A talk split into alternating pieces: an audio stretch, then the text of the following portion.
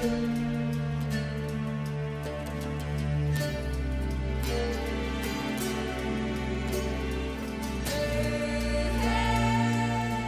三国新说，品三国故事，悟三国人生。欢迎进入三国新说的语音世界。大家好，我是拉老师。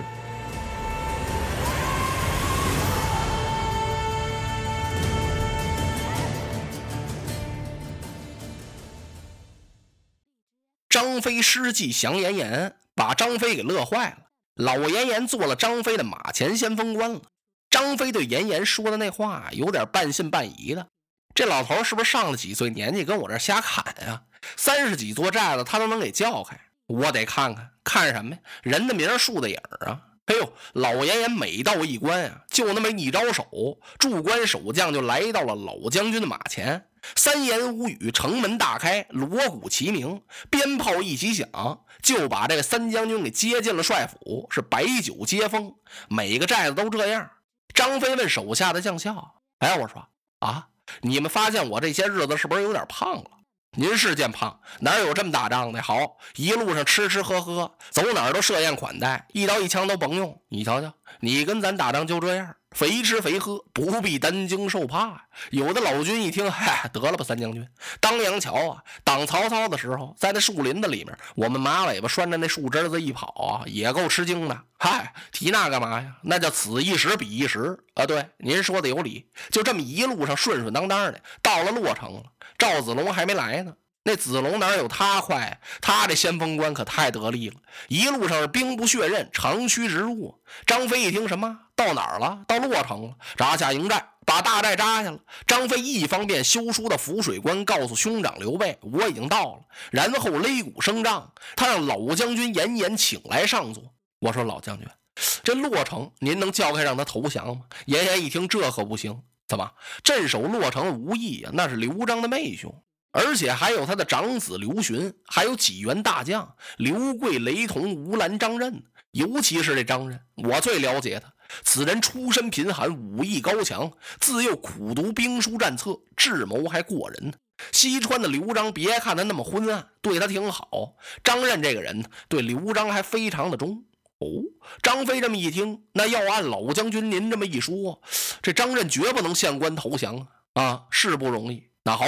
明天带我跟他见上一阵。哎，三将军，杀鸡焉用牛刀？我自从归顺了皇叔，还没立战功呢。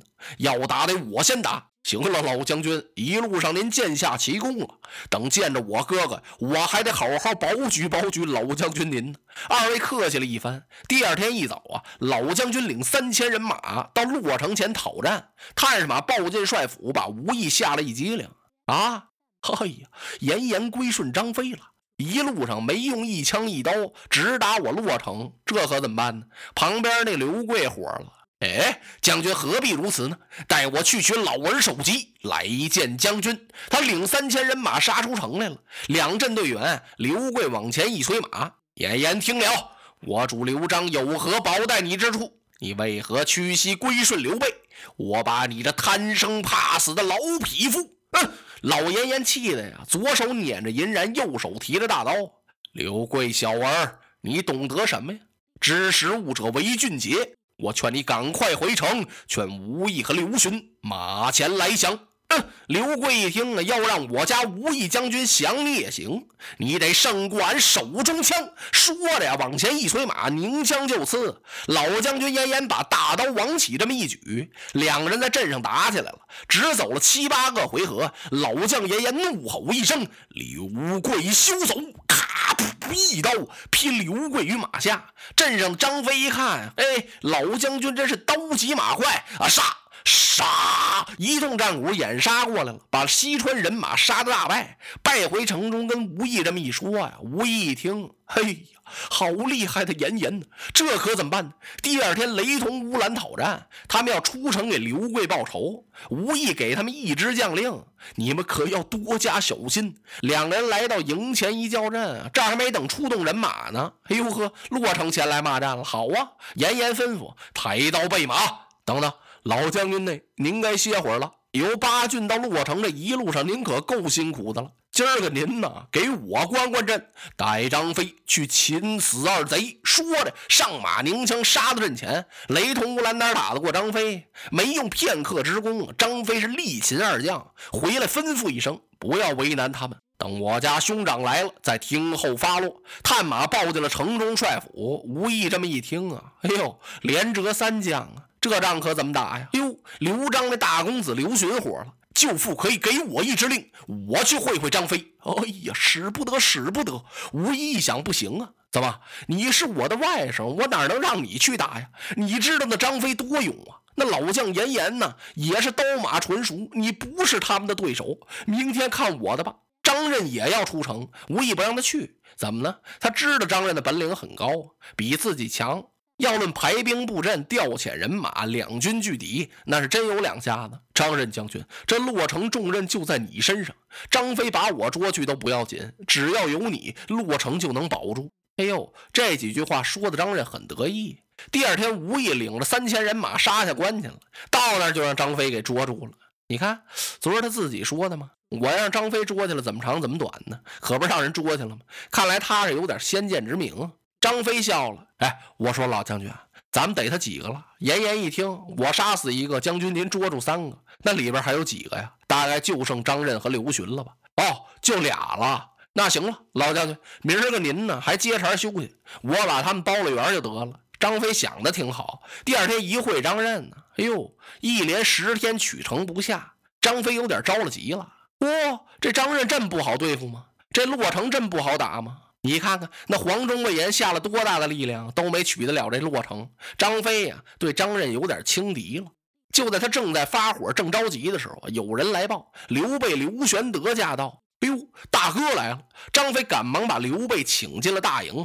刚请进来，有人禀报，军师诸葛亮领人马来到了洛城。你听听，张飞这高兴，全来了，赶快接军师，把军师孔明接进了大帐之中。他们全会了面了，当然是喜出望外了。张飞备酒，给大哥刘备和军师接风。孔明先生坐在这儿，瞅着张飞，奇怪啊：“翼德，你怎么来的这么快呢？”哎，军师，你想想，你既然把将令传给我了，那能耽误功夫吗？我什么时候违误过将令啊？一路上我大吼一声：“开关！”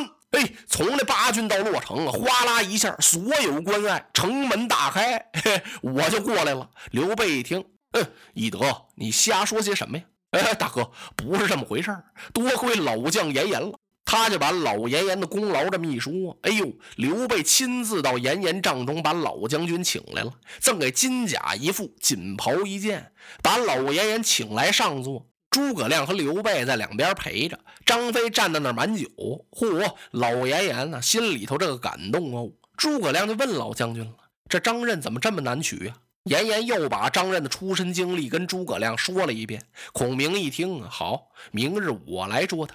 第二天，诸葛军师乘着四轮车，领着十几名军校出来看了看。游山玩水啊，哪有那闲心？军师这是查看地形。他一看呢，洛城旁不远有一座桥，这叫什么桥？有人禀报回禀军师，这叫金雁桥。哦，孔明来到金雁桥前看了看，然后回到了大营。他告诉刘备：“主公啊，明日我就要在金雁桥前生擒张任。”说完了，军师传下几道令去。刚把令传下去，有探报来报，张任讨战，点名让主公出征。哟，刘备一听叫我来了。军师告诉刘备啊，主公，您就在大帐中歇着，带我去会一会张任。说完了，诸葛亮坐着四轮车，带着几百小校来到阵前。军师可真有办法，他带着这几百名小校，参差不齐，高的矮的，胖的瘦的，什么样都有，而且站那儿很凌乱，队伍一点都不整齐。张任一瞧，这什么呀？啊，就这坐四轮车那人，羽扇纶巾，他就是诸葛亮，就他呀。嘿嘿，张任觉得奇怪啊，诸葛亮的名气多大呀？都说此人用兵如神，借东风火烧战船，把曹操百万人马杀得大败。哦，就这样啊？嗯，真是闻名不如见面，见面也太平常了。这时诸葛亮催动四轮车过来了，对面可是张任将军，正是我。你是什么人呢？我乃诸葛孔明哦，失敬了。张任还挺客气。诸葛亮点了点头啊。张任将军，我家主公天兵已至，你还不献城投降，等候什么呀？”诸葛军师此言差矣。张任奉我主将令在此镇守洛城，焉能归顺呢？不但不能归降你，我还要捉住刘备与军师，在我家主公刘璋面前请功呢。说完了，往前一催，马就过来了。诸葛亮拨动四轮车，往金雁桥败下去了。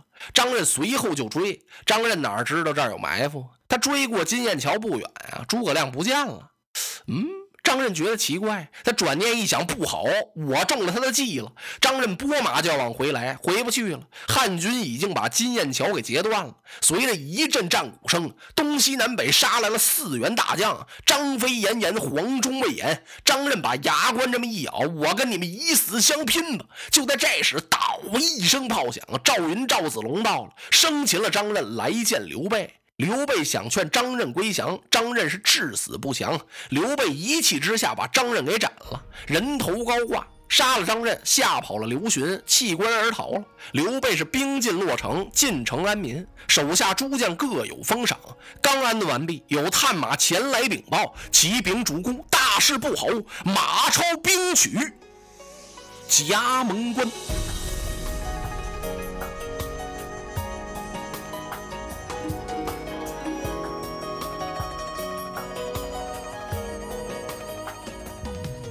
如果您喜欢我的声音，想听到更多更好的三国故事，请关注微信公众号“三国新说”，我们不见不散。